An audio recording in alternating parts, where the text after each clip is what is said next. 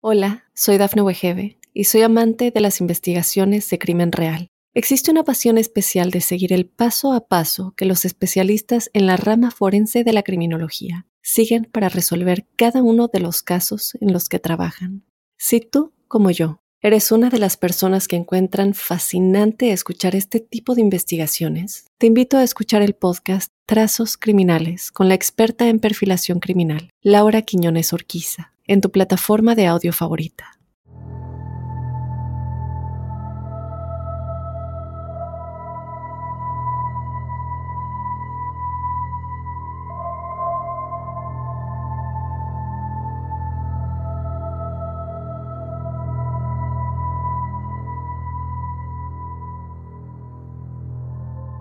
Durante casi tres años después del accidente del vuelo 401 de la aerolínea Eastern, cientos de empleados de la misma comenzaron a experimentar un fenómeno aterrador.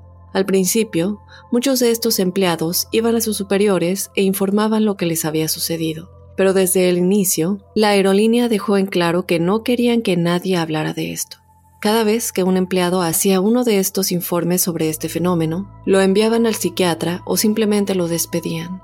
Sin embargo, a pesar de esta intensa presión de la aerolínea Eastern a sus empleados para que guardaran silencio sobre lo que estaba pasando dentro de sus vuelos, todavía había algunos empleados que tuvieron experiencia de primera mano con este fenómeno aterrador que se presentaron y contaron sus historias a la prensa y a los periodistas. En el episodio de esta semana, exploraremos todo lo sucedido con el vuelo 401 de la aerolínea Eastern y los inexplicables fenómenos conectados a este.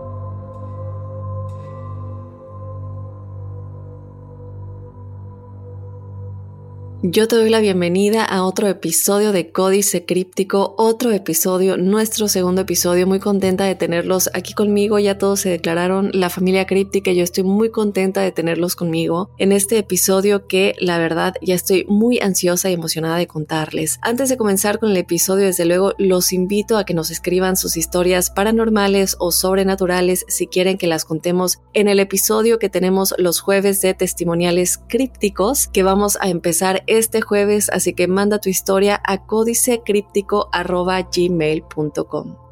Yo les agradezco de antemano todos los comentarios tan bellos que nos hicieron llegar eh, por medio de las redes sociales, por medio de las redes sociales de una servidora, diciendo que pues ya estaban muy contentos de que regresáramos a todo esto y yo también estoy muy emocionada. Les agradezco que en esta primera semana, eh, bueno, en esta semana que acaba de pasar me hayan acompañado y bueno, pues ya vamos a comenzar con el segundo episodio que la verdad es muy interesante. Este tema tiene documentales, películas, libros, hay muchísimas cosas allá afuera, muchísimas entrevistas de gente que lo ha visto y creo que lo interesante de esta historia es que son demasiados los testigos.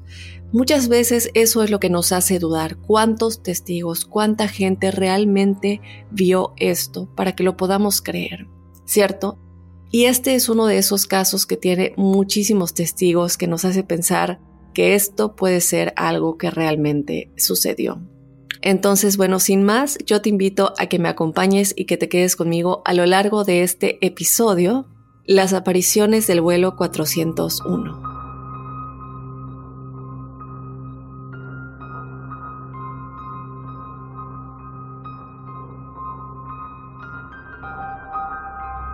Muy bien, crípticos, vamos a comenzar con la noche del 29 de diciembre de 1972 cuando, alrededor de las 8.30 de la noche, los pasajeros dentro del aeropuerto internacional John F. Kennedy en Queens, Nueva York, escucharon por el intercomunicador que el vuelo 401 de la aerolínea Eastern dirigido a Miami estaba ya abordando. Aproximadamente 30 minutos después, los 176 pasajeros, incluidos los 13 miembros de la tripulación, habían llegado ya a bordo. Después de ese momento, estos miembros de la tripulación pues comenzaron a hacer lo que se hace en todos los vuelos, los preparativos finales para el despegue, estar seguros que ya todos están a bordo, comenzar a dar los avisos de seguridad eh, y bueno, ya saben, asegurarse que todos los asientos estén enderezados, todas las cabinas cerradas, etc.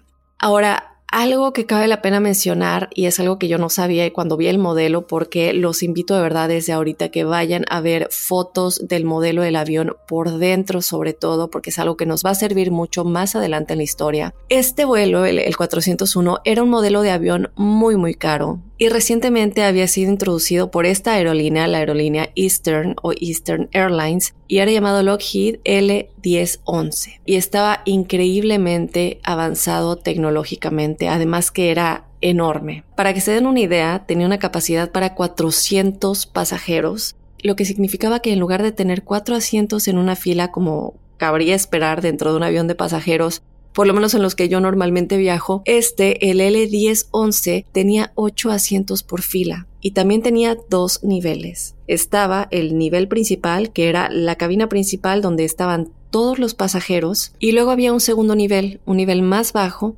al que solo se podía acceder a través de dos pequeños ascensores que apenas podía acomodar a una persona dentro de ellos, y estos ascensores estaban en la parte trasera del avión y abajo, en este nivel inferior, había una cocina grande que tenía hornos, refrigeradores y también en la parte trasera de este nivel inferior había una sala de estar únicamente para el personal del vuelo. Una sala de estar básicamente para que vayan a descansar, tomen tiempo, había sillones, había unas sillas en círculo y una sala como de descanso. Como digo, únicamente para los empleados del vuelo. El piloto esa noche era Bob Loft, un hombre de 55 años con más de 30.000 horas de experiencia de vuelo. Y bueno, está, tal vez está de más decirlo, pero para los que no sepan, 30.000 horas de vuelo es demasiado, es lo mejor que puede haber. El capitán Bob era conocido como un perfeccionista que exudaba confianza y que se mostraba sereno bajo presión, sobre todo con todas estas horas de vuelo. Después de que Bob abordó el avión, se dirigió directamente a la cabina. En la parte delantera del avión, estamos hablando de la cabina, que es únicamente donde están los pilotos que vuelan, piloto, el copiloto, el personal que va a dirigir al avión. Él se sentó en el asiento del capitán habitual, que era el asiento delantero izquierdo, y luego después entró su copiloto 10 años más joven, un hombre llamado Bert Stockstill, quien se unió a él en la cabina y se sentó en el asiento habitual del copiloto, que estaba directamente a la derecha del capitán Bob. Y así, crípticos, después de que el piloto y el copiloto se sentaron, los dos miembros restantes de la tripulación de cabina de esa noche entraron a esta. Ahora ustedes desde aquí ya se estarán dando cuenta de la gran diferencia eh, en este avión. Normalmente estamos acostumbrados a que la mayoría de los aviones de pasajeros solamente tiene dos asientos en la cabina, el piloto y el copiloto. Pero debido a lo que les acabo de comentar, que los aviones L1011 eran tan grandes, pues había cuatro asientos en esta cabina. Y así uno de los últimos dos hombres que se unieron a la cabina fue Don Ripot, de 51 años, que era el ingeniero de vuelos. Y a pesar de que era un hombre grande y fuerte, que hasta lo podemos ver en sus fotos, si lo encuentran en el internet lo van a poder ver, se ve grande, se ve fuerte, se ve muy serio, en realidad él era conocido por ser de voz muy muy suave y muy agradable, muy accesible. Unos lo llamaban tierno, muy muy tierno. Entonces Don entró a la cabina, se saludaron, comenzaron a hacer todos los preparativos y él se sentó, el lugar de él estaba detrás del copiloto. Luego, unos segundos después de que Don entrara, el último hombre en entrar a la cabina era Ángelo, o Ángelo, de 47 años de edad. Él era Ángelo Donadeo. En realidad, él no formaba parte de la tripulación del vuelo esa noche. Sin embargo, él era un empleado de esta aerolínea y esa noche necesitaba llegar a Miami, por lo que la compañía lo puso en el vuelo 401 y lo sentó en el cuarto y último asiento de la cabina. Justo detrás del capitán Bob, alrededor de las 9.10 de la noche, se habían completado ya todas las comprobaciones previas al vuelo, ya habían verificado que todo estaba bien para que pudieran hacer el despegue, todos los pasajeros ya estaban sentados, así como la tripulación. Y es así, crípticos, como el capitán Bob comenzó a rodar hacia la pista.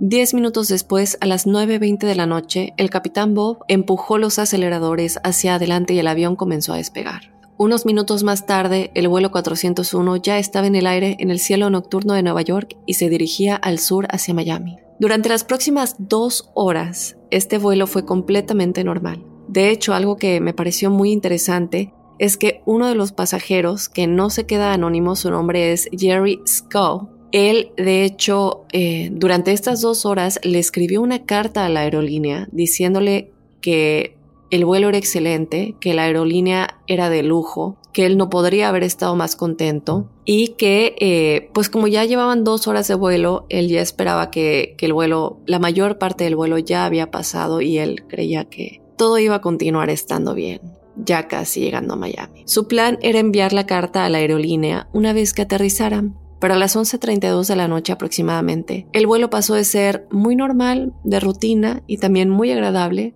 a ser todo lo contrario. A esta hora el capitán comenzó su proceso de descenso hacia el Aeropuerto Internacional de Miami, pero cuando bajó el tren de aterrizaje del avión, su copiloto Bert notó que tenían un problema. Ahora, ¿Qué pasa aquí? Para explicarles un poco. Yo no sé mucho, pero obviamente eh, viendo sobre este tema uno tiene que aprender un poquito. Entonces, eh, lo que vemos es que los aviones L-1011, como el vuelo 401, tienen tres piezas de tren de aterrizaje. Tienen ruedas que bajan por debajo del ala a la izquierda, otras que bajan por debajo del ala a la derecha y tienen ruedas que salen al frente del avión. Y cada una de estas piezas del tren de aterrizaje tiene una pequeña bombilla correspondiente una bombilla de luz verde dentro de la cabina. Una vez que la pieza del tren de aterrizaje baja, ya sea la de la izquierda, derecha o la del frente, y se traba o se atora en su lugar y está lista para aterrizar, esta luz verde se enciende en el interior de la cabina.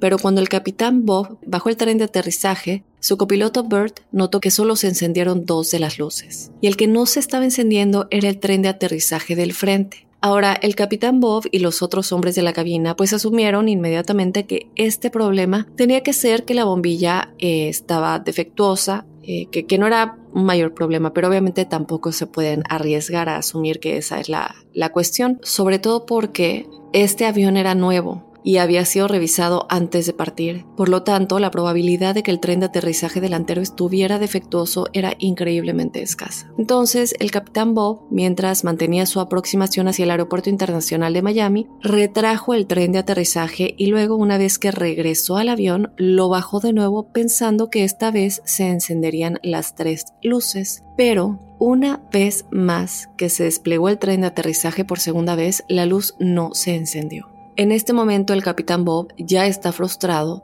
toma eh, la radio para comunicarse con el, la torre de control o no, el, control de tráfico aéreo de Miami y lo que les dijo es que él no podía confirmar que su tren de aterrizaje eh, pues era seguro para aterrizar, no quería arriesgarse. Entonces lo que él le dice a la persona que está del otro lado en el, en el control de tráfico aéreo es que van a dar vueltas un poco en el cielo mientras tratan de resolverlo. El control de tráfico aéreo de Miami le dijo al capitán Bob perfecto. Em, lo que debes de hacer es irte a volar sobre los Everglades cercanos. Eh, para los que no sepan qué son los Everglades de Florida, es un área de humedales tropicales en, en, la Florida. Y que él se mantuviera sobre estos humedales lejos del resto del tráfico aéreo hasta que solucionara el problema. Y así una vez que el vuelo 401 estuvo sobre estos humedales volando en un patrón circular, el capitán Bob y sus copilotos pusieron el avión en piloto automático. Esto sucede normalmente, los pilotos hacen esto comúnmente cuando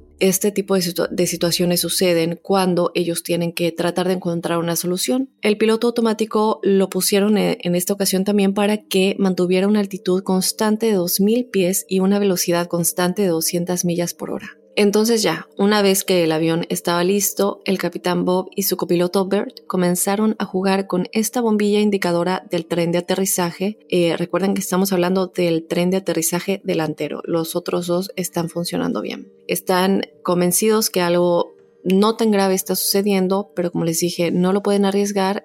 Entonces, para tratar de ver si es la bombilla la que está defectuosa, comienzan a presionar la luz. Cuando esto no funciona, comenzaron a torcerla y cuando esto tampoco funcionó, en realidad sacaron la bombilla del panel y soplaron la lo que ellos creían a lo mejor está sucia, a lo mejor tiene mugre. Entonces comienzan a soplar, comienzan a limpiarla, luego la meten de nuevo al panel, pero lo que sucedió aquí, que fue una de las cosas creo que yo que causó uno de los mayores problemas, fue que cuando lo hicieron no solo no volvió a encenderse, sino que se dieron cuenta que la habían puesto de lado y por tanto no podían volver a sacarla. Ahora, ellos están pensando que esta luz ya no se va a encender en absoluto y que tenían que encontrar otra manera de asegurarse que el equipo de aterrizaje delantero estaba funcionando y que sí estaba bajando para el aterrizaje. Entonces el capitán Bob en este punto está muy frustrado, pero recuerden que el avión está en piloto automático. Importante recordar esto. En ese momento él se da la vuelta, mira a Don Ripo, el ingeniero de vuelo que está sentado justo detrás del copiloto, y le pide a Don que baje e inspeccione directamente el tren de aterrizaje delantero del mismo.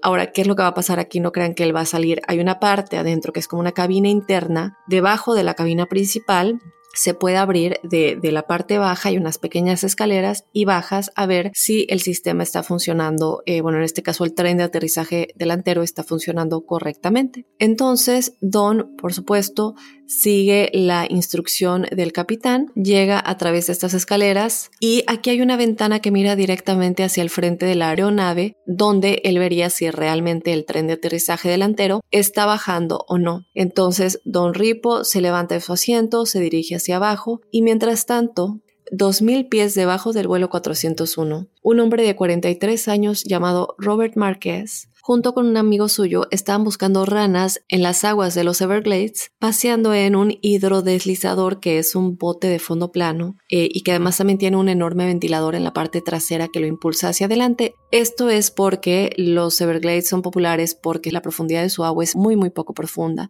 Entonces, este tipo de botes o de lanchas son muy comunes, porque como les digo, el agua solo tiene un par de pulgadas de profundidad. Entonces, bueno, todo alrededor de Robert y de su amigo está completamente oscuro. Recuerden que estamos hablando de las 11, de casi ya las 12 de la noche. Todo está oscuro, no hay edificios o personas por millas y millas y millas. La única fuente de luz es la lámpara de Robert, y es una lámpara que él tenía en la cabeza. En algún momento, Robert apaga el hidrodeslizador y él y su amigo están de pie en medio de este, mirando alrededor a cada lado, y alrededor de ellos pueden escuchar el sonido de caimanes, serpientes, ranas moviéndose por el césped, por el agua, y mientras miran en silencio a su alrededor, con el rabillo del ojo o de reojo, Robert ve algo, mira hacia arriba y justo cuando ve es un enorme destello de luz que salió del suelo aproximadamente a cinco millas de donde ellos estaban.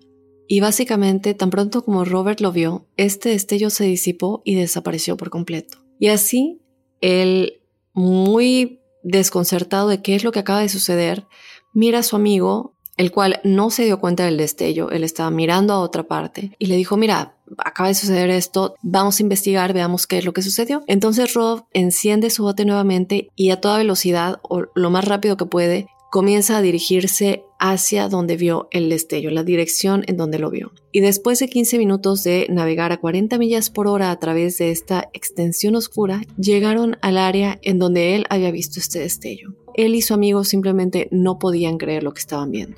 ¿Qué sucede? Pues unos 20 minutos antes, dentro del vuelo 401, justo cuando el capitán Bob se dio la vuelta de su asiento, recuerdan que cuando el, el capitán Bob le pidió a Don que fuera abajo, él se volteó hacia el, asiento que está detrás de la parte del copiloto para hablar con Don y pedirle que vaya abajo. En el momento en el que él se voltea a Crípticos para decirle a Don Rebo que bajara a revisar el tren de aterrizaje frontal, él empujó el volante con su pierna al momento de voltearse. Y este pequeño empujón fue suficiente para desconectar el piloto automático del avión. Ahora, el problema aquí es que ellos no se dieron cuenta. No se dan cuenta que el piloto automático ha sido desactivado, lo que envió al avión a un descenso gradual. Y ustedes dirán, bueno, pero ¿cómo no se dieron cuenta que iban en descenso? Bueno, primero estaba completamente oscuro. Estamos hablando de los Everglades de Florida, debajo de ellos no hay luces, no hay nada, no hay ningún tipo de tráfico de automóviles en la parte de abajo, no hay, no hay edificios, no hay nada. Y otra cosa que se reporta es que no había luna esa noche. Y así, cuando estaban mirando por la ventana, pues no había señales visuales de que estaban bajando ni nada, simplemente se habría visto como un vacío total afuera. Y ahora, en el momento de sentirlo, lo que sucede es que el descenso fue muy, muy gradual. Por tanto, no se sintió como si estuvieran cayendo del cielo en picada, sino que se habría sentido como si simplemente estuviera navegando como se esperaba. Y lo último que hay que tomar en cuenta aquí es que todos los, los, miembros de la cabina, los cuatro hombres, estaban completamente enfocados en ese momento con el problema de la bombilla. De hecho, lo que ya después en la investigación se descubrió es que sonó una alarma dentro de la cabina diciéndoles que habían descendido por debajo de la altitud prevista de 2.000 pies, pero nadie se dio cuenta porque estaban tan enfocados en este problema y hablando con Don que se encontraba en la parte de abajo y bueno, a fin de cuenta esto llevó a la gran tragedia. Y es así que no mucho después de que Don había estado en la cabina inferior del avión, que este se estrelló en los Everglades. Hola, soy Dafne Wegebe y soy amante de las investigaciones de crimen real. Existe una pasión especial de seguir el paso a paso que los especialistas en la rama forense de la criminología siguen para resolver cada uno de los casos en los que trabajan. Si tú, como yo, eres una de las personas que encuentran fascinante escuchar este tipo de investigaciones, te invito a escuchar el podcast Trazos Criminales con la experta en perfilación criminal, Laura Quiñones Orquiza, en tu plataforma de audio favorita.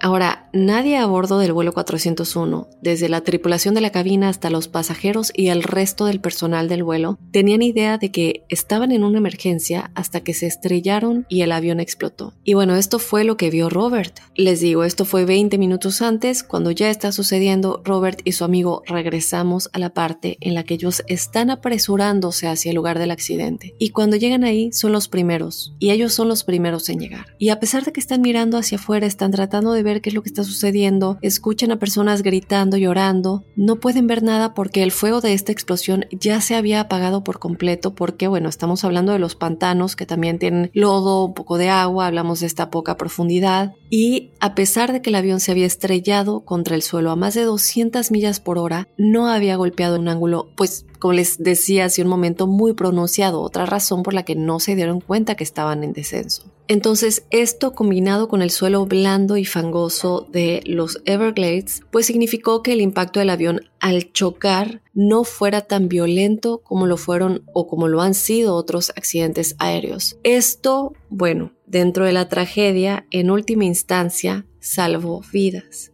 Decenas de pasajeros sobrevivieron al impacto inicial, pero muchos de ellos quedaron con estas horribles heridas o quedaron atrapados entre los escombros o ambas cosas. ¿Qué pasa después? Bueno, cuando Robert y su amigo llegan al borde de la escena del accidente, Robert levanta su lámpara y comienza a buscar sobrevivientes y se da cuenta de todas estas partes de diferentes cuerpos que están sobresaliendo de este lodo de los escombros. Y luego su luz se posó en el primer sobreviviente que vio. Y él era un hombre cuya ropa había sido completamente quemada por la explosión. Todo lo que tenía puesto era solo un poco de sus calcetines en ambos tobillos. Este hombre todavía estaba atado a los asientos en los que había estado en el avión. Y cuando el avión se partió, su asiento cayó hacia adelante en el lodo, cubriendo la parte superior de su cuerpo y la mayor parte de su rostro. Y así cuando Robert había dirigido su lámpara hacia él, este hombre comenzó a gritar, suplicándole a Robert y a su amigo que por favor fueran a buscarlo antes de que se ahogara, que no se podía mover. En ese momento, desde luego, creo que como cualquiera de nosotros, Robert y su amigo salen del bote, bueno, saltan del bote, corren hacia él y lo sacan salvando su vida. Pero tan pronto como lo suben al bote, Robert y su amigo comenzaron a escuchar más llamadas de otras personas en la oscuridad gritando por ayuda. Obviamente él y su amigo estaban tratando de hacer todo lo posible para salvar a tantas personas como les fuera posible, pero había dos cosas aquí. Había demasiadas personas que necesitaban ser salvadas y no había suficiente tiempo, y tampoco ellos tenían suficiente espacio en su, en su bote, en su lancha. Sin embargo, unos 30 minutos después de que Robert y su amigo llegaran al lugar, la guardia costera apareció en helicópteros y ellos, junto con Robert y su amigo, pasarían toda la noche sacando a la mayor cantidad de personas posibles a un lugar seguro. Ya cuando comenzó a llegar el amanecer, no quedaron más sobrevivientes para salvar. En total, crípticos, 99 personas fallecieron y 77 sobrevivieron. Entre los muertos estaba el capitán Bob Loft y su copiloto Bert Stockstill.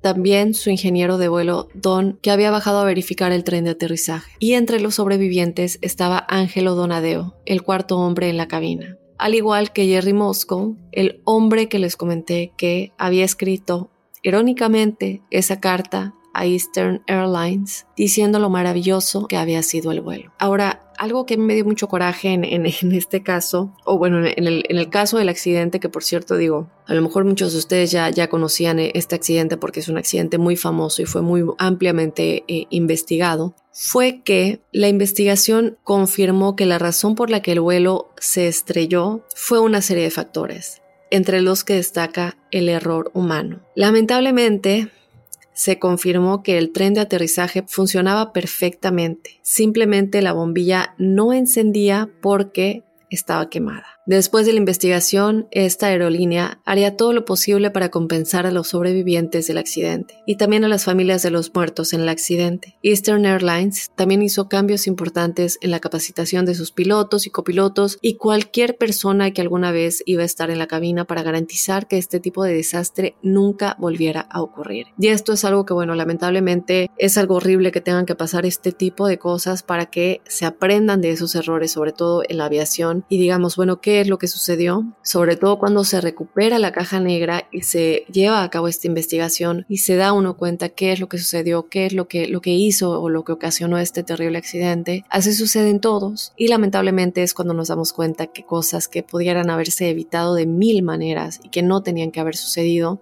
pues lamentablemente no se pudieron evitar. Pero este Crípticos no fue el final de la historia del vuelo 401, porque es aquí cuando cosas muy extrañas comienzan a suceder y cuando muchos, muchos testigos comienzan a ser callados y despedidos para que la verdad de los fenómenos inexplicables que comenzaron a suceder después no salieran a la luz. Y bueno, como les dije al inicio de este episodio, fueron casi tres años después del accidente que cientos de empleados de Eastern Airlines comenzaron a experimentar un fenómeno aterrador. Recuerden lo que les dije, que muchos de estos empleados iban a sus superiores e informaban lo que les había sucedido, pero estos siempre los eh, declaraba incapacitados para hablar, los mandaban al psiquiatra o los despedían eh, o los intimidaban también pero muchos decidieron no quedarse callados y sí salieron a la luz, fueron a la prensa, comenzaron a decir lo que estaba sucediendo,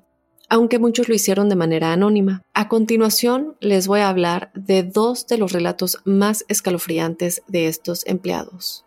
En marzo de 1973, tres meses después de que el vuelo 401 se estrellara en los Everglades de la Florida, la asistente del vuelo de Eastern Airlines, llamada Jeannie, fue asignada a un vuelo de Nueva York a Fort Lauderdale, Florida, y trabajando con ella en ese vuelo estaba su amiga muy cercana y compañera de vuelo, una mujer llamada Denise. Estos son los nombres que se les está dando con motivo de esta historia. Ninguna de estas dos mujeres estaba en el vuelo 401 cuando se estrelló, pero el avión en el que estaban trabajando en ese momento, en dirección a su vuelo a Florida, se llamaba número 318 de esta misma aerolínea y era también un L1011, igual que lo había sido el vuelo 401. Y algo más escalofriante aún es que el avión número 318 en realidad tenía algunas piezas originales del vuelo 401, porque Después de que se realizó una gran investigación sobre el accidente, los investigadores descubrieron que muchas piezas del vuelo 401 todavía estaban en buen estado. Y así, crípticos, aunque no lo crean, después de probarlas rigurosamente y asegurarse de que realmente funcionaban, esas piezas se instalaron en otros aviones L-1011 de esta aerolínea. Ahora, desde luego, yo me espanté cuando vi esta información y yo creo que es algo que cualquiera nos podemos preguntar cómo es posible que después de que estas piezas estuvieron en un accidente tan grave, por más que las prueben y las prueben, yo no sé si me sentiría 100% segura.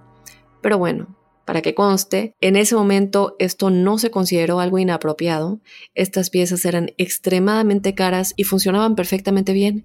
Y pues, como vieron, como resultado de la investigación, no estuvieron involucradas en causar que el vuelo 401 se estrellara. Entonces así nadie se inmutó cuando esta aerolínea colocó estas piezas en otros aviones, porque este no fue el único, fueron varios aviones de este tipo L1011 en los que, en los que se, colocaron estas piezas. Entonces, bueno, Ginny y Denise, junto con otros eh, asistentes del vuelo 318 de la aerolínea Eastern Airlines, comenzaron a pasar el proceso largo y agotador de conseguir comida y bebida para las casi 200 personas a bordo del vuelo. Así, la forma en la que los asistentes de vuelo estaban dividiendo el trabajo en ese momento es que algunos asistentes se iban a quedar en el nivel principal del avión en la cabina, recibiendo órdenes de todos los pasajeros, y luego los otros asistentes del vuelo estarían en el nivel inferior, el segundo nivel del avión, donde la cocina preparaba toda la comida y las bebidas. Acuérdense que en un principio les expliqué un poco cómo era el avión físicamente por dentro y que si ustedes buscaban imágenes también lo podían ver. Ahora, en algún momento Durante este proceso, Denise, que estaba en el nivel principal ayudando a tomar pedidos, se dio cuenta de que ya no tenía nada que hacer, que había tomado todos los pedidos que podía, y es así que decide que bajaría al segundo nivel a la cocina donde estaba Ginny, su amiga, y pues decidió que en ese momento libre iba a ir a verla. Pero, crípticos, irónicamente cuando Denise subió al ascensor en la parte trasera del avión y comenzó a bajar al segundo nivel, Ginny, quien estaba en el segundo nivel, hizo lo mismo. Ya había terminado todo lo que tenía que hacer y decidió ir a ver a Denise. Ella se metió en el otro ascensor y empezó a subir al nivel principal para ver a Denise. Y así las dos amigas literalmente se cruzaron en sus ascensores pero no se vieron. Una vez que Ginny llegó al nivel principal, que es el nivel de la cabina, se bajó del ascensor, caminó por el pasillo y comenzó a preguntar a los otros asistentes si habían, si sabían dónde estaba Denise, si la habían visto, y uno de ellos les dijo, ay mira, qué casualidad, ella acaba de irse justamente a verte. Entonces, bueno, Ginny decide salir del nivel principal, vuelve a bajar por el elevador al, al nivel inferior, que es donde ella estaba originalmente, para ver a Denise. Ahora, les voy a explicar de nueva cuenta un poco cómo va esto del avión para que puedan visualizar. Cuando ella se baja o cuando cualquier persona se baja de este ascensor, lo primero que se ve es el tramo del pasillo, básicamente la longitud del avión de atrás hacia adelante. Y cuando bajas del ascensor estarías entrando en medio de la cocina. Ahora la cocina era muy muy estrecha. En el lado izquierdo había como em, una fila, bueno, bastantes hombros que estaban todos apilados uno contra el otro. Luego, del otro lado, en el lado derecho, había una fila de gabinetes y alacenas. Si tú tuvieras que caminar por la cocina directamente hacia la parte delantera del avión, eventualmente llegarías a una pared que separaba la cocina del área de estar. ¿Se acuerdan que les había dicho de esta sala de estar que era únicamente para los empleados, que tenía un sillón, algunas sillas para que descansaran? Pues ahí. Esta es la separación entre la cocina y esa sala de estar. Y había también una puerta ligeramente hacia el lado derecho de esta pared por la que puede uno caminar para entrar a esta sala de estar. Entonces, si uno está parado en la cocina y mira en dirección a esta puerta, tú realmente no puedes ver el área de estar, la sala de estar. Entonces Ginny ha vuelto del ascensor, baja por las escaleras para seguir buscando a Denise. Las puertas se abren, mira hacia la cocina y Denise no está ahí. De hecho, crípticos, la cocina está totalmente vacía y la puerta que conduce al área de, bueno, a la sala de estar está cerrada, por lo que ella tampoco puede ver si ella está en la sala de estar. Pero el segundo en el que Ginny baja del ascensor a la cocina inmediatamente tuvo como una sensación de que alguien estaba con ella. En ese momento ella piensa que es Denise. Ella dice, bueno, definitivamente está en algún lugar de este segundo nivel o en la sala de estar que no la puedo ver. Y porque Ginny se sentía tan segura de que Denise estaba ahí, ella en realidad no empezó por llamar a Denise o caminar hacia la puerta abriéndola y mirándola hacia el salón para asegurarse de que era ella. En lugar de esto, Ginny gira a la izquierda y se dirige hacia los hornos y comienza a preparar comida para los asistentes de arriba. Y mientras prepara estos platos de comida, ella periódicamente comienza a mirar hacia la puerta cerrada que conducía hacia la sala de estar, esperando que se abriera en cualquier momento para ver salir a Denise. Pero después de un par de minutos crípticos, nadie había abierto la puerta del salón. Ginny comienza a pensar, eh, pues no sé, es, como que estoy haciendo mucho ruido aquí. Si hubiera alguien aquí abajo, ya hubieran salido del salón a ver quién es, quién está así. Recuerden que este es un área de empleados únicamente. Nadie sale y ella sigue teniendo esta sensación realmente intensa de que no estaba sola ahí abajo. Comienza a pensar, bueno, a lo mejor alguien me está jugando una broma Ustedes recuerdan cuando, bueno, eh, eh, saben cuando uno tiene esta sensación de que alguien te está mirando muy fuerte y tú dices, alguien me está viendo y, volteas y en efecto alguien te está viendo y, y quitan la mirada porque esa sensación de que te están viendo. O, como muchas veces lo hemos platicado, esa sensación de que hay una presencia a pesar de que tú no puedes ver nada. Todos hemos sentido eso, se siente. Y es lo que ella tenía, pero multiplicado. Entonces ella comienza a decir, bueno, estoy segura que hay alguien aquí, o Denise me está queriendo jugar una broma, o alguien más, pero hay alguien aquí. Entonces, en el segundo en el que Ginny comienza a pensar en eso, se vuelve realmente paranoico, ya está en un punto paranoico. Y mientras prepara la comida, casi constantemente mira hacia la puerta o está viendo de reojo, esperando que alguien salga.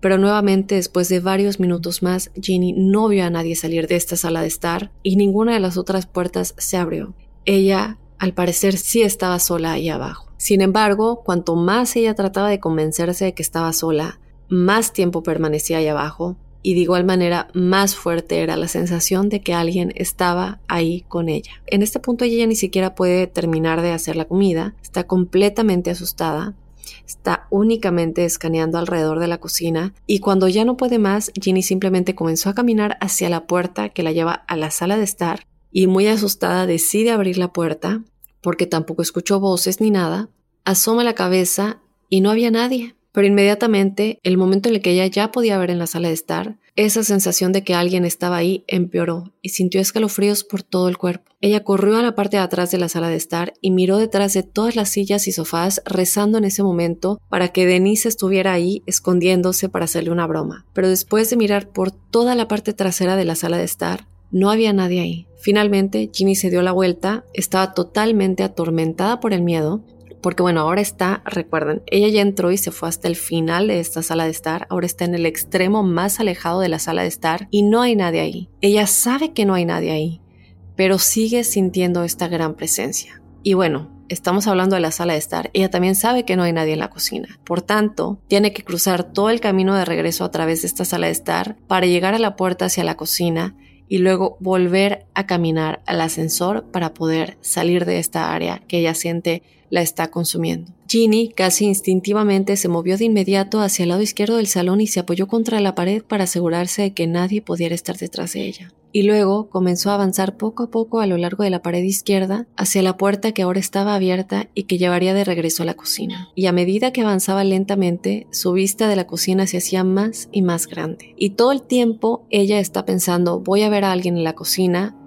alguien va a tener que estar ahí, por favor, porque la sensación de que alguien está ahí abajo con ella no se iba. Pero cuando finalmente llega a la puerta y cruza a la cocina, no hay nadie. Entonces ella en ese punto ya corre al ascensor, comienza a presionar el botón y mientras presiona el botón se da la vuelta y tiene esa horrible sensación de que alguien está justo detrás de ella. Finalmente el ascensor se abre, entra, cierra las puertas, presiona el botón y comienza a subir de nuevo. Cuando el ascensor vuelve al nivel principal y las puertas se abren de nuevo, Ginny casi derriba a la azafata que estaba parada justo afuera, quien era una mujer llamada Mildred, quien también dio su testimonio de esta historia. Después de que Mildred y Ginny recuperan el equilibrio, ambas se miran y ella le pregunta, bueno, ¿qué es lo que te está sucediendo? ¿Te ves muy mal? ¿Estás pálida? ¿Estás sudando? Y ella pues, ¿estás bien? ¿Qué sucede?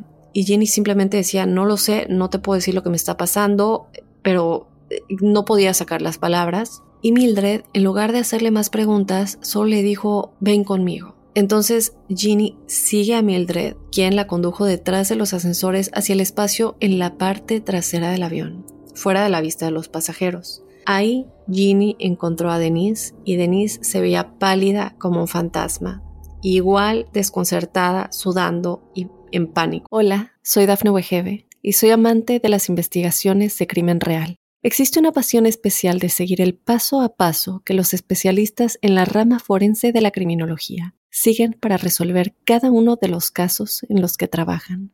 Si tú, como yo, eres una de las personas que encuentran fascinante escuchar este tipo de investigaciones, te invito a escuchar el podcast Trazos Criminales con la experta en perfilación criminal, Laura Quiñones Orquiza, en tu plataforma de audio favorita. Resultaría que cuando Ginny dejó el nivel inferior por primera vez para subir al nivel principal para buscar a Denise y luego se enteró de que Denise no estaba allá arriba, Denise había bajado también a buscar a Ginny. En esos pocos minutos que Ginny estuvo arriba en el nivel principal antes de volver a bajar para seguir esperando a Denise, Denise estaba en el nivel inferior. Y decía Denise cuando bajaba del ascensor a la cocina que no había nadie allá abajo, pero inmediatamente creyó que Ginny tenía que estar ahí abajo debido a la fuerte sensación de que no estaba ahí sola. Sin embargo, cuando abrió la puerta para mirar hacia la sala de estar, no vio a nadie y la asustó por completo. Ella cerró la puerta, corrió de regreso a los ascensores y volvió hacia arriba, mientras subía en su ascensor, y así una vez más las dos mujeres no se vieron. Ellas nunca habían experimentado algo así en sus vidas, tuvieron experiencias casi idénticas, totalmente independientes entre sí, con solo un par de minutos de diferencia en el mismo espacio exactamente. Eran demasiadas coincidencias como para que lo estuvieran inventando, y esa fue una gran razón por la que sintieron que tenían que presentar su información. Un mes después, el avión 318, el mismo avión en el que Ginny y Denise habían tenido sus experiencias, estaba en el aeropuerto internacional de Newark Liberty, en Nueva Jersey, siendo sometido a controles previos al vuelo por parte de su tripulación antes de su vuelo a Miami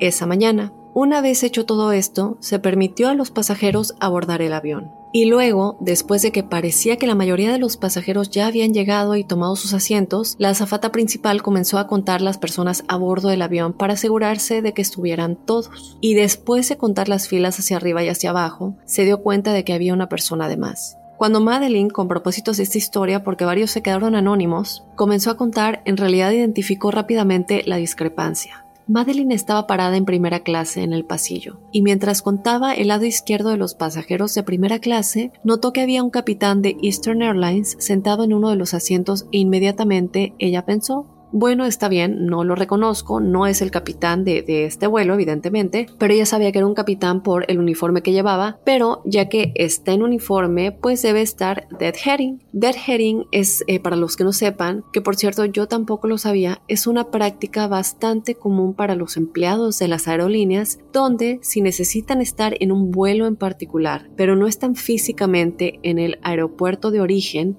simplemente se suben a otro vuelo de la compañía que va al aeropuerto al que deben ir. Y en esos tiempos, en 1970, pues no era raro que los empleados no necesariamente le dijeran al personal del vuelo hasta que estuvieran literalmente en el avión, por lo que estos empleados simplemente lo que hacían era que revisaban, veían si había vacantes y luego subían a bordo. Entonces Madeline asumió que esto era exactamente lo que había hecho este hombre y por eso es que tenían a esta persona extra. En ese momento ella dice, bueno, lo único que necesito es un hombre, se acerca a él, quien únicamente está mirando hacia el frente y Madeline se presenta, le pregunta si estaba haciendo esto llamado deadheading, pero el capitán siguió mirando hacia el frente y ni siquiera pareció darse cuenta de que Madeline le estaba hablando. A pesar de que Madeline estaba justo encima de él y hablaba muy muy claramente, entonces, Madeline, quien era consciente del hecho de que este hombre claramente debería haberla escuchado, pues espera un segundo y le vuelve a preguntar,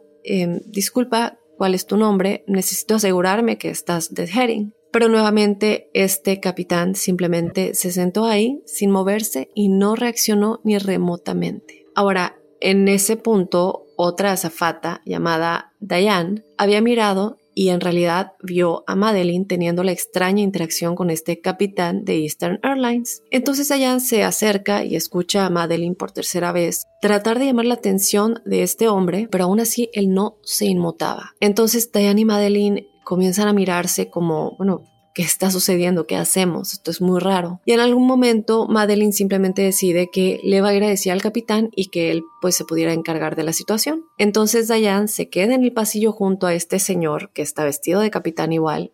Él está sentado en silencio, ella se queda en silencio igual esperando a Madeline. Entonces Madeline ya le dijo al capitán, cuyo nombre era George. George deja la cabina con Madeline y comienzan a caminar por el pasillo de regreso hacia donde estaba el hombre y en donde estaba Dayan. Cuando llegaron al área, otros seis pasajeros en esta misma área notaron que algo extraño estaba sucediendo. Y entonces todos estaban como poniendo atención, volteados en sus asientos, mirando a este capitán que estaba sentado ahí, al igual que, bueno, Diane, Madeline y George, eh, todos como esperando qué es lo que va a pasar. En ese momento, George y Madeline caminan junto a Diane y el capitán silencioso sentado, y George inmediatamente se agacha para ver bien la cara de este hombre, porque de nuevo, él solamente está mirando hacia el frente, pero tiene su, em, su gorro de capitán puesto, entonces nadie realmente había podido mirar bien su cara. George, como les digo, se arrodilla y ve la cara de este hombre por primera vez y en ese momento él se queda impresionado y grita es Bob Loft.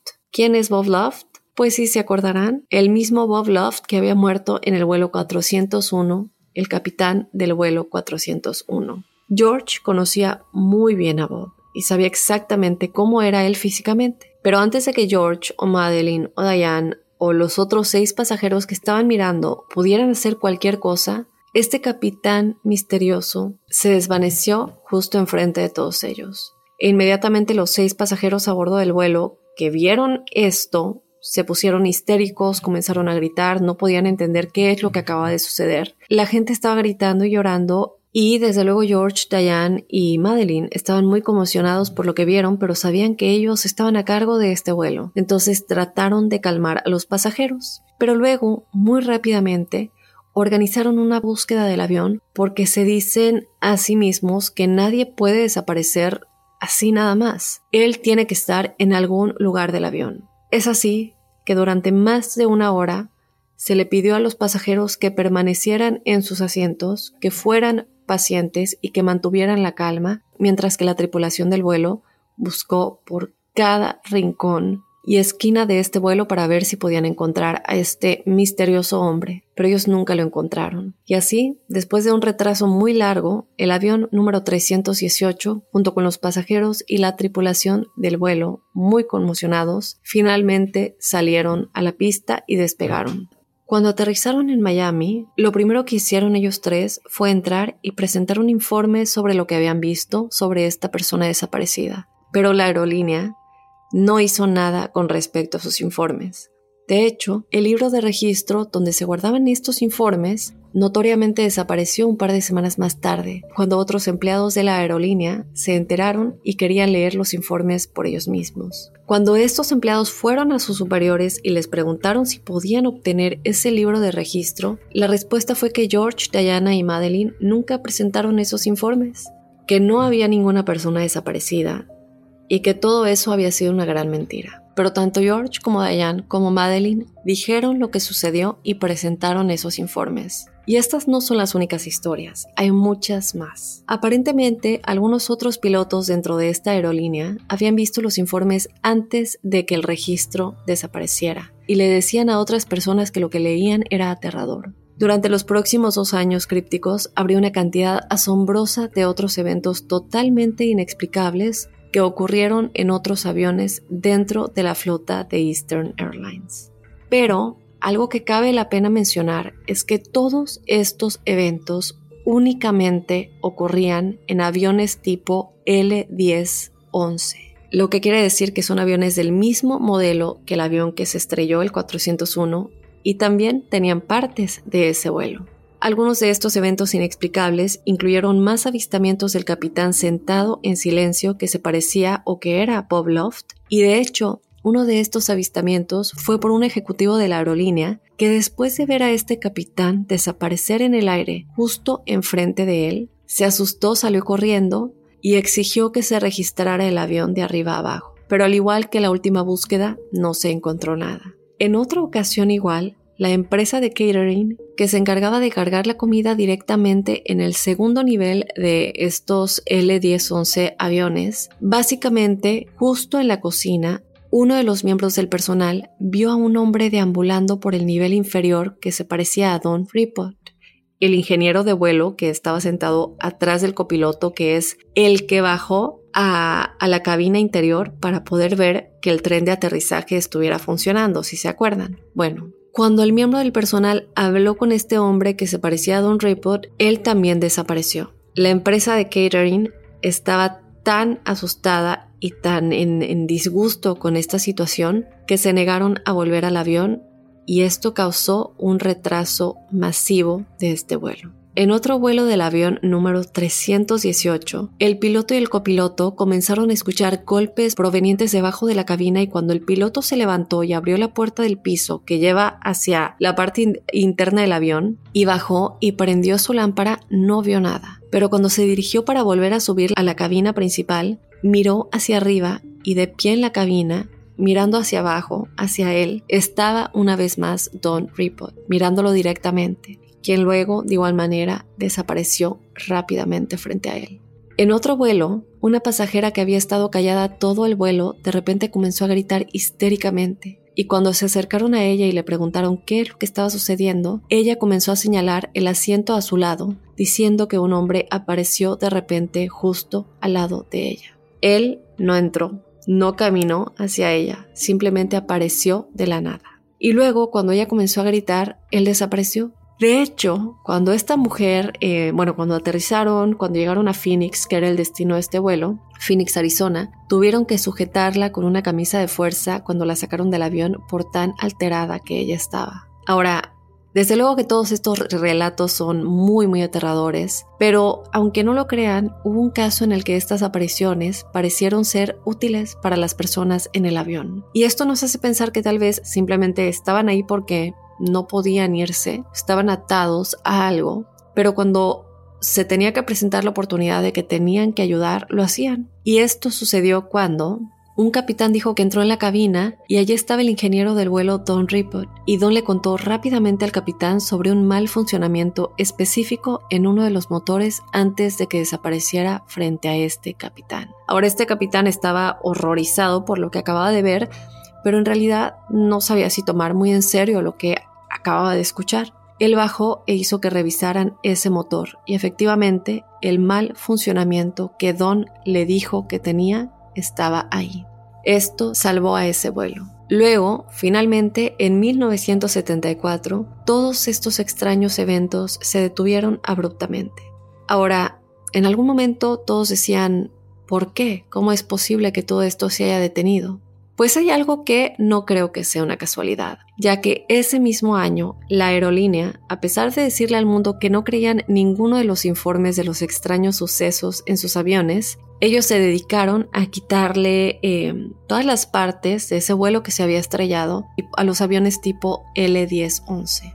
Las retiraron, las quitaron, no dieron ninguna declaración de por qué, a pesar de que ninguna parte estaba defectuosa, a pesar de que estaban quitando partes perfectamente buenas y para nada baratas, nunca dieron una explicación de por qué tomaron esta decisión. Pero recuerden que este es el mismo año en el que todos estos incidentes se detuvieron.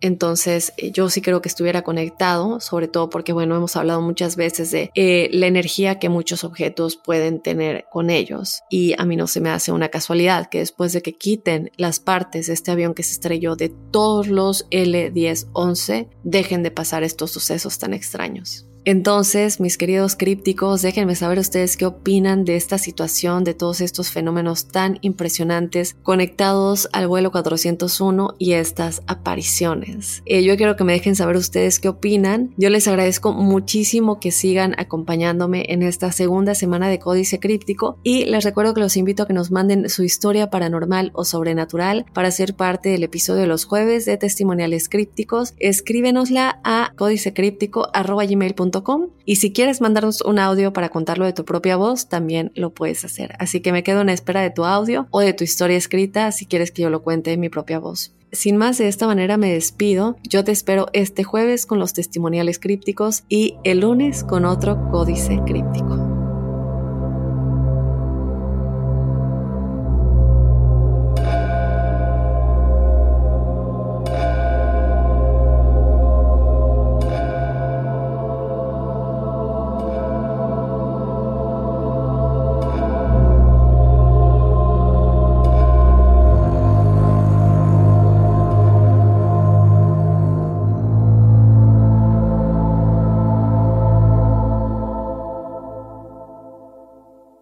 Hola, soy Dafne Wegebe y soy amante de las investigaciones de crimen real.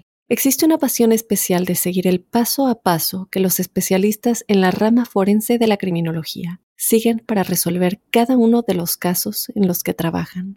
Si tú, como yo, eres una de las personas que encuentran fascinante escuchar este tipo de investigaciones, te invito a escuchar el podcast Trazos Criminales con la experta en perfilación criminal, Laura Quiñones Orquiza en tu plataforma de audio favorita.